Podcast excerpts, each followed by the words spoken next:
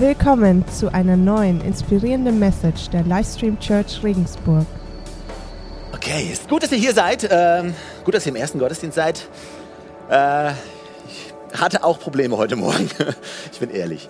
Okay, wenn ihr eure Bibel dabei habt, dann äh, dürft ihr sie aufschlagen. Zweites Buch Samuel, Kapitel 10. Zweites Buch Samuel im Alten Testament. Und da möchte ich ein paar Momente bleiben. Ab Vers 1. Und hier an der Stelle wird davon berichtet, was passiert ist, nachdem der König vom Volk der Ammoniter gestorben ist und sein Sohn Hanun als neuer König an die Macht kam. Hier steht in Vers 1. David sprach, ich will Hanun, dem Sohn des Nahasch, mein Wohlwollen zeigen, so wie sein Vater mir Wohlwollen gezeigt hat. Und dann Vers 4. David hat Knechte geschickt und Vers 4 steht, da nahm, Hanun die Knechte Davids und ließ ihren Bart halb abscheren in die Kleider halb abschneiden bis an den Gürtel und ließ sie gehen. Vers 5. Als David hörte, was geschehen war, schickte er den Männern, die sich sehr schämten, Boten entgegen. Er ließ ihn ausrichten, bleibt in Jericho, bis eure Bärte nachgewachsen sind und kommt erst dann zurück. Okay, wenn ihr die Bibel habt, packt den Finger an die Stelle rein und lasst uns ins Matthäus-Evangelium schauen, Kapitel 18. Matthäus 18 und hier ab Vers 21. Dort steht, da wandte sich Petrus an Jesus und fragte, Herr, wie oft muss ich meinem Bruder vergeben, wenn er immer wieder gegen mich sündigt? Siebenmal? Nein, gab Jesus zur Antwort. Nicht siebenmal, sondern siebzigmal siebenmal. Der Titel meiner heutigen Message lautet Die Mathematik des Vergebens. Mathematik des Vergebens, ich werde gleich genauer das erklären. Und ihr, wir, wir als Kirche, wir sprechen oft über die Macht Gottes, die so groß ist, dass Gott nichts unmöglich ist. Aber die Wahrheit ist, dass es trotzdem einige Dinge gibt, die die Bibel als unmöglich bezeichnet. Es ist unmöglich, für Gott zu lügen. Oder es ist unmöglich, Gott zu gefallen ohne Glauben. Und in Lukas 17, Vers 1 gibt es, der Vers gibt uns eine weitere Unmöglichkeit. Und zwar, dort steht, es ist unvermeidlich, dass Dinge geschehen, durch die Menschen zu Fall kommen. Doch wehe dem, der daran schuld ist. Und wisst ihr, das ist wichtig zu verstehen, als, als Leiter, als junge Menschen, als ältere Menschen, als Christen, als Gläubige, versucht zu werden. Nach dem, was Jesus in Lukas 17 sagt, versucht zu werden, ist etwas, was du erleben wirst. Es ist unumgänglich. Ganz egal, wie geistlich du auch sein magst. Mohammed Ali, der Boxer, war in einem Flugzeug und die Stewardess bemerkte, dass er seinen Gurt nicht angelegt hatte und sie sagte, Herr Ali, bitte schließen Sie Ihren Gurt. Worauf der antwortete, Superman braucht keinen Gurt. Worauf sie antwortete, Superman braucht kein Flugzeug, schnallen Sie sich an. Hat etwas gedauert, okay. Aber wisst ihr, keiner von uns ist Superman. Ja, ganz gleich, wie heilig du dich verhältst. Jemand wird dich verletzen. Es ist unvermeidlich, es wird passieren. Ganz besonders dann, wenn du den Willen Gottes tust oder wenn du für Gott unterwegs bist. Ja, keiner ist davon ausgenommen. Du wirst es nicht vermeiden können. Man wird dich verletzen, man wird dich kränken, du wirst verärgert sein, du wirst dich gebrochen fühlen. Jemand wird deinen Stolz nehmen, jemand wird dir was antun. Ist nicht gut, du bist extra heute Morgen früh aufgestiegen, um das zu hören. Ja, jemand wird dich beleidigen, wird dir Leid antun, wird deinen Stolz verletzen. Das ist eine biblische Tatsache. Es ist unmöglich, durch dieses Leben zu gehen und nicht versucht, nicht angegriffen zu werden. Es wird kommen. Jetzt bleibt natürlich die Frage, was fangen wir damit an? Wenn es unvermeidbar ist und nicht versucht zu werden keine Option ist, dann ist das die Frage, die, auf die wir eine Antwort brauchen. Und es ist eine wirklich wichtige Frage, weil es geht da, genau darum, wie wir erfolgreich unsere Bestimmung als Christen leben können. Und ich glaube, wir müssen etwas, oder wir haben etwas über Widerstand zu lernen. In Neuseeland und in keinem anderen äh, Ort auf dieser Erde gibt es mehr Vögel, die nicht fliegen können, als in Neuseeland. 41 Prozent der Vögel in Neuseeland können nicht fliegen. Sie haben kleine Flügelstummel. Und der Grund ist, weil es auf Neuseeland für sie keine natürlichen Feinde gibt. Es gibt keine Wildkatzen, keine Füchse, keine natürlichen Feinde für die Vögel in Neuseeland. Und daher nutzen sie ihre Flügel und ihre Muskeln nicht. Und sie fliegen nicht. Weil es gibt keinen Grund zu fliegen. Und wenn es keinen Grund zu fliegen gibt, dann verlierst du die Fähigkeit zu fliegen. Und, klar, die Wahrheit ist, du kannst dein restliches Leben in irgendeinem Hühnerstall verbringen und einfach nur ein Hühnchen spielen. Das kannst du machen. Oder du kannst aufsteigen mit, mit Flügeln wie ein Adler und fliegen. Aber du wirst es nicht schaffen ohne Gegenwind. Du brauchst Gegenwind. Das ist die Tatsache, wenn du, wenn du mit einem Piloten sprichst, vielleicht fliegst du doch in den Osterferien irgendwo hin in Urlaub. Der Pilot muss eine Sache wissen. In welche Richtung weht der Wind und wie stark weht er? Weil er möchte nicht mit dem Wind fliegen, sondern er möchte so etwas haben wie Auftrieb. Um das zu haben, muss er gegen den Wind, in den Wind hineinfliegen. Muss dem Wind entgegenfliegen. Dem entgegenkommt, um Auftrieb zu bekommen. Ist der Widerstand, der mich dazu bringt, meine Flügel auszubreiten und zu fliegen. Und je schwerer die Fracht ist, desto mehr Wind benötigt. Mit anderen Worten, wenn du schneller oder höher fliegen willst, dann brauchst du mehr Gegenwind oder, oder du musst schneller in den Wind hineinfliegen. Je mehr Wind dir entgegenbläst, desto schneller hebst du ab. Und daher, weißt du, hör auf, über deine Probleme zu reden und die Menschen, die dir Probleme machen, als etwas Schlechtes anzusehen. Ja, manchmal braucht es die schlimmsten Dinge, die dir angetan werden, um das Beste in uns, in mir hervorzubringen. Und 41 Prozent aller Vögel in Neuseeland können nicht fliegen, weil sie nie Feinde hatten. Feinde oder Gegenwind bringt dich dazu, Dinge zu tun, die du nicht getan hättest, die du nicht tun könntest, weil du, wenn du nicht diesen Widerstand in deinem Leben gehabt hättest. Also sie bringen dich dazu, Gott zu suchen. Sie bringen dich dazu, Gottes Nähe zu suchen. Also lass uns Gott danken für die Widerstände.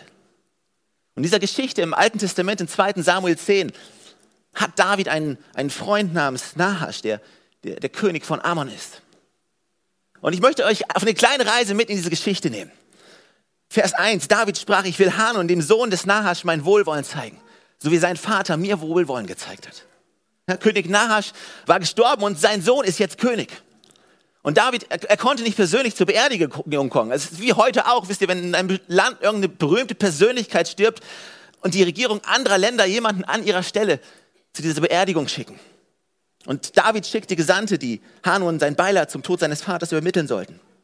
Er wollte dem König damit Ehre erweisen. Er wollte den Menschen Trost zusprechen. Er wollte damit zum Ausdruck bringen, hey, er sorgt sich und das, sein Volk sorgt sich um sie. Und er sandte Männer, und, um, um die, an dieser Beerdigung teilzunehmen. Und als die Männer dort ankamen, die, die Bibel berichtet davon, dass, dass der junge Prinz, dieser neue König, dessen Vater gestorben war, dass er, dass er einige führende Männer des Landes um sich versammelt hatte. Und die sagten zu ihm, glaubst du wirklich, David schickt diese Männer, um deinen Vater zu ehren und dir sein Beileid zu übermitteln? Nein, David hat sie zu dir geschickt, damit sie die Stadt auskundschaften, sodass er kommen und sie erobern kann. Ja, David hat sie nur geschickt, um herauszufinden, wie stark unsere Mauern sind und wo unsere Schwachstellen sind. Sie sammeln all diese Informationen, weil sie uns vernichten wollen. Ja, was hast du jetzt vor? Aber es stimmte nicht. Sie, sie, taten genau das, was David ihnen sagte, was ihr König ihnen gesagt hatte. Sie waren die Diener des Königs. Darauf ließ Hanun, der Diener Davids, Daraufhin ließ Hanun die Diener Davids festnehmen, ihn die Hälfte ihres Bartes abscheren. Ich erkläre gleich, was das bedeutet. Und ihnen die Kleider bis zur Hälfte abschneiden, bis aufs Gesäß hinauf, also, also bis zum Popo rauf. Und so schickte er sie weg. Die, die Hälfte vom Bart abzurasieren, das ist, das ist eine große Sache in der Kultur im Mittleren Osten. Und dann die, die Gewänder oder die Kleider abzuschneiden, bis, bis die Arschbacken zu sehen waren und sie so zurückschicken, das ist wie Babys, erniedrigend. Und wisst ihr, das waren die mächtigen Männer von König David und die hatten noch nicht mal Waffen dabei. Die kamen in friedlicher Mission. Und jetzt plötzlich wurden sie erniedrigt. Die Hälfte ihres Bartes abgeschnitten, ihre Kleider gekürzt, weil sie das taten, was ihr König ihnen sagte. Und vielleicht sagst du jetzt, ja, hey, es ist doch nicht so schlimm. Ja, sie bekamen einfach nur eine halbe Rasur, was komisch ausgesehen haben muss, und sie liefen im nackten Puppe rum. Ja, das ist erniedrigend, aber sie wurden schließlich nicht verprügelt oder irgendwie geschlagen. Aber wisst ihr, das waren die mächtigen Männer von David. Hätte man sie geschlagen oder hätte man sie versucht zu töten, hätten sie zurückgehen können und allen berichten können. Aber jetzt gingen sie zurück, gedemütigt und beschämt und alle anderen mächtigen Männer in Israel sahen sie. Also ich denke mir, verglichen mit anderen Dingen würden sie vielleicht nicht viel Mitleid bekommen. Wenn du mal so die Bibel durchliest, wenn, wenn, wenn du Sadrach, Meshach und Abednego nimmst und fragen würdest, ey, wisst ihr, ihr wurdet in den Feuerofen geworfen. Was würdet ihr darüber denken? Sie würden sagen, hey, ihr kleinen Mauerblümchen, schluck's einfach runter, ist keine große Sache, was soll denn das? Ihr habt eine kleine Rasur bekommen, was blöd aussieht, euer Po ist zu sehen, aber es ist keine große Sache. Wenn du Daniel fragst, er würde auch sagen, pff, ist doch keine große Sache. Ja, ich, ich wurde da in diese Löwengrube geschworfen, find dich einfach damit ab, es ist nichts Besonderes. Aber für sie war es eine große Sache. Sie wurden verwundet, sie wurden geschlagen, sie waren durcheinander. Sie wurden verächtlich behandelt, obwohl sie den Willen des Königs taten. Sie wurden verwundet, weil sie das taten, was der König ihnen sagte. Also es ist eine Sache, wenn über, schlecht über dich gesprochen wird, wenn du beleidigt wirst, wenn du erniedrigt wirst, weil du etwas tust, was du nicht tun solltest. Aber wenn du das tust, was der König dir sagt und du dienst, du dienst ihm in der Kirche und du, du tust, was Gott dir sagt und, und, und, und was du tun sollst und, und jemand greift dich an, das ist echt hart, damit umzugehen manchmal. Und die, die Hälfte vom Bart abzuschneiden, der, der Bart damals in, in, diesem, in diesem Setting war, war, war ein Zeichen der Abgrenzung, der Ehre, der Reife. In der Kultur im, im Mittleren Osten ist es ein Zeichen der Autorität. Und indem er das machte, demütigte, demütigte er sie. Ich bin heute hier, um eine einfache kleine Message dir zu bringen, die da lautet, wenn du dich Gott auslieferst, wenn du seinem Willen folgst, dann wirst du verletzt werden, obwohl du seinem vollkommenen Willen folgst. Ja? Niemand ist davon ausgenommen. Und was ich an dieser Geschichte liebe, ist, dass, dass als sie nach Hause geschickt wurden und als sie zurückkamen Richtung Jerusalem, sahen, sah einer von Davids Männern sie kommen und er wusste, was passiert war. Und er ging zu David, bevor sie nach Jerusalem reinkamen. Und, und, und David schickte ihnen Boten und, und ließ ihnen sagen, hey, bleibt in Jericho, bis eure Bärte nachgewachsen sind. Und kommt erst dann zurück. Kommt nicht vor, ich will nicht, dass irgendjemand eure, eure Scham sieht. Ich will nicht, dass jemand eure halb rasierten Bärte sieht und euch in, in, in Unterwäsche. Und David sagt, geh, sag ihnen, dass sie nach Jericho gehen sollen. Und Jericho, wenn du, wenn du in der, in der Bibelkonkordanz nachschlägst, es bedeutet wohlriechender Ort oder ein süßer Ort, ein Ort der Blumen. Er sagt zu ihnen, geht nach Jericho und verbittert nicht. Das ist, was er sagt. Geht nach Jericho, seid warmherzig, werdet nicht wütend, werdet nicht verbittert. Ja, ihr wurdet gedemütigt. Jemand hat dir irgendwas angetan. Jemand erzählt vielleicht irgendeine Halbwahrheit. Und alle glauben, hey, das ist die ganze Geschichte. Aber keiner weiß, weiß, dass du beleidigt wirst und du warst noch nicht mal in der Lage, deinen Teil von der Geschichte zu erzählen. Und du zeigst das hintere Ende deines Popos. Aber werd nicht wütend. Such nicht Rache, versuch nicht zurückzuschlagen. Vergeltet nicht Böses mit Bösem, sagt die Bibel. Geh nach Jericho. Geh in diesen süßen Ort und lass deinen Geist nicht verbittern. Und dann sagt er, bis eure Bärte nachgewachsen sind. Er sagt, hey, dein Ansehen wird wiederhergestellt werden. Deine Ehre, dein Ruhm, deine Autorität, die wird wieder zurückkommen, wenn du nicht verbitterst, wenn du an diesem süßen Ort bleibst. Na, werd nicht wütend, werd nicht sauer und such keine Vergeltung. Bleib in Jericho. Stay sweet. Also, es ist so hart, diese Einstellung zu behalten, wenn du angegriffen wirst. Es ist so einfach, in diesen Kampf einzusteigen und dem anderen das anzutun, antun zu wollen, was dir selber angetan wurde. Aber der König sagt, geh nach Jericho, bis eure Bärte nachgewachsen sind. Und such dir einen Schneider, der dein Gewand wieder annäht. Weil, weil das ist das, was der Feind möchte. Er möchte deine Würde, er möchte deine Autorität dir nehmen. Durch Versuchung, durch Anfechtung. Und die werden kommen. Römer 14 heißt es, liebe Freunde, rächt euch niemals selbst, sondern überlasst die Rache dem Zorn Gottes. Denn es steht geschrieben, ich allein will Rache nehmen. Ich will das Unrecht vergelten. So spricht der Herr. Was die Bibel sagt ist, dass Rache Gottes Sache ist. Er sagt, wenn, wenn dir Unrecht angetan wird, dann bin ich dafür zuständig. Die Rache ist mein. Fass du es nicht an. Du geh nach Jericho. Ich kümmere mich um deine Feinde. Äh, weißt du, Rache ist keine Sache vom Teufel. Rache ist im Himmel. Wenn Rache Sünde wäre, dann wäre Sünde im Himmel. Und die Bibel sagt in Offenbarung, das Blut der Märtyrer ruft. Wie lange, o oh Herr, du Heiliger und Wahrhaftiger, richtest du nicht und rächst nicht unser Blut an denen, die auf der Erde wohnen? Aber weil es im Himmel ist, kann Rache auch keine Sünde sein, sondern Rache schafft Recht. Aber nicht, wenn wenn wir es machen, nicht wenn ich es mache oder wenn du es machst. Unser Job ist, nach Jericho zu gehen, unser Herz zu bewahren, zu sagen, Gott, du bist mein Richter, du bist der Richter, nicht ich, du bist der gute Gott. Und du weißt, wie du damit umzugehen hast. Und ich lasse einfach meinen Bart zurückwachsen. Das ist mein Job. Und die Bibel sagt, das, was ihr einen meiner geringsten Brüder angetan hat, das habt ihr mir angetan, sagt Jesus. Und Jesus sagt, wer euch verwirft, der verwirft mich und der verwirft den, der mich gesandt hat. Dein Job ist es nicht, dich zu verteidigen oder zurückzuschlagen. Und Gott nimmt diese, diese Angriffe, Gott nimmt die Sachen sehr, sehr ernst. Aber es ist Gottes Job. Und ich habe Matthäus 18 gelesen, weil es, ja, es hat so viel Kraft, die, die Mathematik des Vergebens. Und, und Petrus, Petrus wollte, wollte das auf eine mathematische Formel reduzieren. Ich mag Simon Petrus. Ja. Er, er, hatte echt Temperament, er hatte echt Feuer. Er hat sich mit anderen gestritten, er war aufbrausend, hatte eine ziemlich offene Klappe. Und irgendwas ist Petrus richtig auf die Nerven gegangen. Und in, in, Matthäus 18 können wir davon lesen, dass er zu Jesus geht und, und, und sagt, Herr, wie oft soll ich vergeben? Ich will die mathematische Formel für Vergebung. Wie oft muss ich irgendjemandem vergeben? Wie oft muss ich zulassen, bevor, bevor ich endlich sie abblocken kann? Sieben? Hä? Sieben? Und weißt du, der Gedanke bei diesem Sieben war, äh, er dachte echt, er wäre sehr großzügig. Ja, weil die Pharisäer haben, haben gelehrt, dass man dreimal vergeben muss. Und er hat es verdoppelt eins hinzugefügt und er dachte, hey, ich bin heilig. Hey, ich bin großzügig. Wow. Und dann geht er zu Jesus und, und sagt, wie häufig? Ja, diese Person geht mir richtig auf die Nerven. Wie viele Male, bis ich ihr nicht mehr vergeben muss? Er gibt mir eine mathematische Formel. Wo ist die Grenze? Wo ist das Limit? Und weißt du, anstatt dass Jesus zu ihm geht und sagt, Puh, Petrus, das ist exzellent. Sieben klingt gut. Nee, Jesus sagt, 70 mal 7. An nur einem Tag. 70 mal 7, wenn du ausrechnest, das wäre 490. Das hieße, an einem Tag, du müsstest alle drei Minuten jemandem vergeben, wenn jemand dir was antut. Immer wieder. Aber wisst ihr, das ist der zentrale Punkt. Das ist der zentrale Punkt bei der Sache. Das ist die mathematische Formel für Vergebung. Vergebung bedeutet nicht mitzuzählen, sondern die Übersicht zu verlieren. Was der Petrus damit sagt, ist, du musst die Mathematik verändern. Genau wie dein, der Vater im Himmel nicht mitzählt, sondern das Zählen sein lässt. Vergebung bedeutet nicht mitzuzählen, sondern es bedeutet die Übersicht zu verlieren.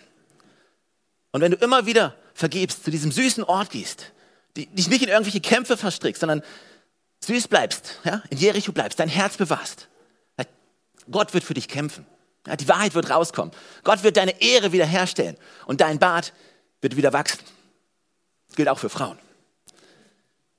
Also Menschen trennen sich, Menschen, Menschen werden verlassen, werden missbraucht. Und, irgend, und vielleicht auch in deinem Leben, wo du fragst dich, ab welchem Zeitpunkt kann ich endlich hassen? Aber Gottes Wort für dich heute ist, Vergebung bedeutet nicht mehr zu zählen, sondern die Übersicht zu verlieren. Ja, und manchmal können die schlimmsten Dinge, die dir angetan werden, das Beste in dir hervorbringen. Und Gott wird das, was du durchmachst, benutzen, um dich weiterzubringen, als du es dir jemals vorstellen könntest. Kann ich meine Ketchupflaschen kriegen? Ich habe euch zwei Ketchupflaschen mitgebracht. Danke. Ich habe hier eine Heinz Ketchupflasche, squeezable, zusammendrückbar. Aber das ist nicht die, die ich mag, sondern ich, ich mag die, diese Glasversion. Ich weiß nicht, wie es euch geht. Ich bin auch aufgewachsen mit diesen Glasflaschen. da gab es nur die. Und äh, es ist erstaunlich, weißt du, bei der hier, du musst einfach nur einen Deckel drücken, aufmachen und läuft raus, ja? Und das ist super, wenn du Ketchup magst. Aber ich bin groß geworden, da gab es die noch nicht. Wir zu, wir zu Hause hatten immer nur die hier aus Glas. Und das ist eine Herausforderung. Ganz besonders, wenn, wenn es sich um eine neue Flasche handelt. Und wenn du der Erste bist, der sie benutzen will, du brauchst erstens brauchst du eine übernatürliche Kraftanstrengung, um diesen Deckel abzukriegen. Und wenn du es dann irgendwie durch irgendein Wunder geschafft hast, dann steht der Inhalt unter solchem Druck. Und wenn du im Restaurant bist und du bist hungrig und es ist peinlich und du machst das hier und äh, fängst auf den Tisch zu hauen, um das Ding aufzulockern und irgendwann nimmst du dir ein Messer und versuchst es rauszustochern, dass es auf deine Pommes kommt. Wisst ihr, ihr wisst, worüber ich rede, okay. Ich möchte mit euch ein Geheimnis teilen, was nur 11% aller, aller Menschen, oder 11% aller Heinz 57 Ketchup Nutzer wissen.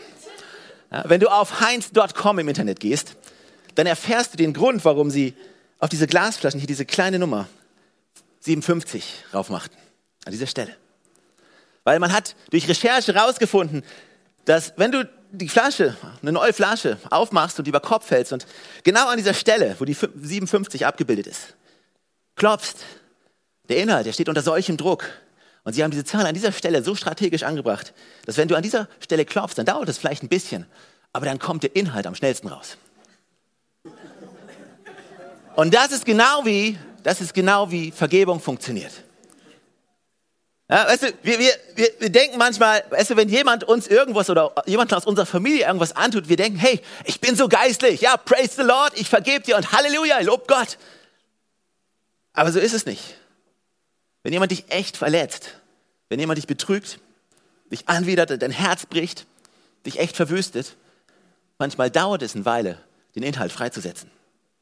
Aber dein Job ist einfach nur den Deckel abzunehmen und anzufangen, an der richtigen Stelle zu klopfen. Zu fragen, zu beten, weiter zu klopfen, weiter zu beten. Und wenn du das machst, dann wird langsam, aber sicher Vergebung frei. Ich möchte euch noch einen anderen Punkt mitgeben, bevor ich schließe. Vergebung bedeutet nicht mitzuzählen, sondern die Übersicht zu verlieren. Und manchmal braucht es die schlimmsten Dinge, um das Beste in dir hervorzubringen. Aber weißt du, dieser Angriffstest, der wird kommen. Es ist nur eine Frage der Zeit, bevor irgendjemand vielleicht deine Connect-Gruppe verlässt, irgendjemand irgendjemand verletzt, vielleicht aus deinem Team, es ein Missverständnis gibt im Job. Und dein Job ist, nach Jerich zu, zu, zu, gehen und dein Herz zu bewahren, an der richtigen Stelle zu klopfen. Herr, ich bete für den und den, ich bete für sie, ich bete für mich, dass meine Einstellung richtig bleibt, dass meine Haltung die richtige ist. Und weißt du, ich gebe zu, ich bin noch nicht da, aber Herr, ich klopfe und ich weiß, irgendwann wird sich was lösen. Und ganz nebenbei, wenn du diese Geschichte in 2 Samuel 10 liest, während sie in Jericho sind und ihre Bärte wieder nachwachsen und ihre Gewänder wieder erneuert wurden, sagt, da sandte David zwei seiner mächtigsten Männer, Joab und Abidjan. Und sie sind hingegangen und haben vollständig die Menschen vernichtet, die das getan haben. Aber dein Job ist, nach Jerich zu gehen. Das Letzte ist, nicht zu vergeben, ist unvergebbar. Vielleicht sagst du, hey, ich habe diese eine Sünde gehört die Sünde gegen den Heiligen Geist, wenn du die machst, wird dich wieder vergeben. Aber weißt du, nicht zu vergeben ist genauso heikel. Denn Jesus sagt, so wie du anderen vergibst, genauso empfängst du die Vergebung von mir. Ich möchte euch dieses Konzept mitgeben, weil es ist wichtig, dass wir verstehen. Weißt du, viele von euch würden sagen, wisst ihr, ich weiß nicht, wenn du sagen würdest, in den letzten zwölf Monaten, wurdest du beleidigt oder angegriffen von deiner Familie, deinem Partner, von dir selber, vielleicht deinen Eltern oder irgendjemand in der Kirche. Ganz gleich, um was es sich handelt. Vielleicht wurdest du angegriffen und vielleicht bist du an einem Punkt, wo du sagst, ja, ich, ich habe versucht, es wegzubeten, aber es geht nicht, es ist immer noch da. Und ich habe versucht, irgendwie drüber wegzukommen, aber es geht nicht. Und Gott sagt, geh nach Jericho, bleib dort und lass Gott den Richter in deiner Situation sein. Und hier ist Folgendes. 1993 drang ein United States Delta Air Force Armeeteam in Somalia in Ostafrika ein. Sie versuchten, einen, War, einen Warlord, einen, einen Kriegsherrn mit dem Namen Adid dingfest zu machen. Und es gibt ein Buch und einen Film darüber, Black Hawk Down. Das ist eine wahre Geschichte von dem, was damals passiert ist. Bodenluftraketen haben zwei amerikanische Helikopter abgeschossen und die stürzten ab und viele Soldaten starben. Und die Körper wurden durch die Straßen gezogen und ein anderes Team aus den USA wurde geschickt, um sie zurückzuholen. Und sie wurden schnell überwältigt. Sie, sie sagten, es war wie zu kämpfen. 500 haben gegen einen gekämpft. Muss Sie vorstellen, du kämpfst gegen 500 Leute, die auf dich schießen. Und es wurde sehr, sehr schnell sehr ernst für sie. Und sie wurden überwältigt und sie suchten Zuflucht in einem kleinen Gebiet, stiegen aus ihren Trucks und irgendwann dämmerte es dem Kapitän dieser Delta Air Force, dass wenn sie nicht irgendetwas tun, sie hier sterben werden. Also ging er zu seinem Lieutenant und in dem Film und im Buch, er sagt zu ihm, hey, Lieutenant, steigen Sie in diesen Truck, steigen Sie in diesen Lastwagen und fahren Sie los. Und der Lieutenant, der dreht sich um und ein Teil von seiner Hand ist angeschossen. Er hat Schusswunden und er sagt diesen Satz, aber, aber Captain, ich wurde angeschossen. Und der Captain gibt eine Antwort, die wir manchmal alle hören sollten. Er sagt zu ihm, hey Lieutenant, wir alle wurden angeschossen. Halten Sie die Klappe, steigen Sie in den Lastwagen und fahren Sie los. Also ich bin heute Morgen nicht hierher gekommen, um, um dir Zustimmung in deinen Anfechtungen, in deinen Angriffen zu geben. Ich bin heute hier, um dir zu sagen, hey, halt die Klappe, steig in den Truck und fahr los. Ja, wenn du es nicht tun wirst, dann wirst du dort sterben. Wenn du es nicht tun wirst, dann wird dein Traum sterben, deine Berufung, deine Vision. Weil, weißt du, von Zeit zu Zeit wird jeder von uns angegriffen. Ja, du bist nicht der Einzige, der Probleme hat. Und wenn du eine Selbstmitleidsparty machen möchtest, wird niemand anders kommen als der Teufel persönlich. Ja, halt die Klappe, steig in den Truck und fahr los. Bleib sanftmütig. Lass Gott deine Kämpfe kämpfen. Und irgendwann wird dieser Inhalt anfangen, sich auszubreiten. Vielleicht bin ich in einigen Situationen noch nicht so weit. Und also, ja, wir alle wollen uns heilig verhalten. Aber lass mal irgendjemanden, irgendwann was deinen Liebsten was antun. Die, denen, die du wirklich liebst. Dann musst du das machen. Die ist nicht quetschbar. Wie diese Ketchupflasche. Ja? Jede Menge Vergebung ist hier drin, wenn du die aufmachst. Ja, vielleicht bist du da und sagst, hey, ich würde ja gerne vergeben. Aber du kannst nicht. Du, weil du hast nicht jede Menge davon. Du hast nicht, kannst nicht die Vergebung einfach irgendwie freisetzen. Du wärst froh, wenn du den Deckel abkriegst. Ja, vielleicht hast du eine Person im Kopf, wo du sagst, hey, ich wünsche mir einen Neuanfang mit dieser Person. Und also, hier ist der Punkt, manche Menschen machen dumme Aussagen und sagen, hey, vergeben und vergessen. Wie vergibst und vergisst du, wenn jemand dein Kind missbraucht? Ja, wie vergibst und vergisst, vergisst du, wenn jemand dich mit drei Kindern sitzen lässt, ohne, ohne, ohne, ohne Unterstützung? Wie vergibst und vergisst du dann? Vergebung bedeutet nicht Alzheimer zu bekommen, sondern sich immer noch erinnern zu können. Du kannst dich immer noch erinnern, aber du erinnerst dich anders. Du benutzt eine andere Formel. das, was dir angetan wurde, du schaust nicht darauf und wirst verbittert, sondern du siehst, wie weit Gott dich gebracht hat. Du kannst den anderen anschauen und, und musst nicht das fühlen, was du normalerweise fühlen würdest. Ja, du erinnerst dich daran. Und, aber es ist keine Erinnerung des Hasses. Wir brauchen nicht nur eine gute Erinnerung, wir brauchen ein gutes Vergeben. Und es ist Zeit, aus diesem Truck zu steigen und loszufahren, zu sagen, Herr, ich lasse die Vergangenheit los. Das ist mein Job. Ich gehe nach Jericho und ich tue das, was Gott mir gesagt hat. Dieses 7 mal 70, lass es, lass es dir als ein Tattoo auf dein Herz schreiben, in dein Gedächtnis, in dein Geist. Und steig nicht ein in den Kampf. Ich sehe das erste Mal in der Bibel, dass, dass Gott sich als, als Heiler, als Jehova Rapha offenbart hat. Das, das war nicht, als er jemanden körperlich geheilt hat. Es war an einem Ort namens Mara. Steht im zweiten Buch Mose. Und die, die Bibel spricht davon, dass das Wasser dort, dass es verbittert war. Die Israeliten sind hingekommen und, und sie konnten dieses Wasser nicht trinken. Und, und Gott spricht mit Mose und Mose nimmt einen, einen Holzstock und schmeißt ihn ins Wasser. Und in dem Moment wird das Wasser trinkbar. Und dann zum ersten Mal in deiner Bibel steht dort dieser Name Gottes, Jehova Rapha, der Herr, der dich heilt. Was so viel heißt wie, dass bevor wir körperliche Heilung sehen werden, dass eine Heilung stattfinden muss von Bitterkeit zu Süße. Jesus sagt, geh nach Jericho, stay sweet. Amen.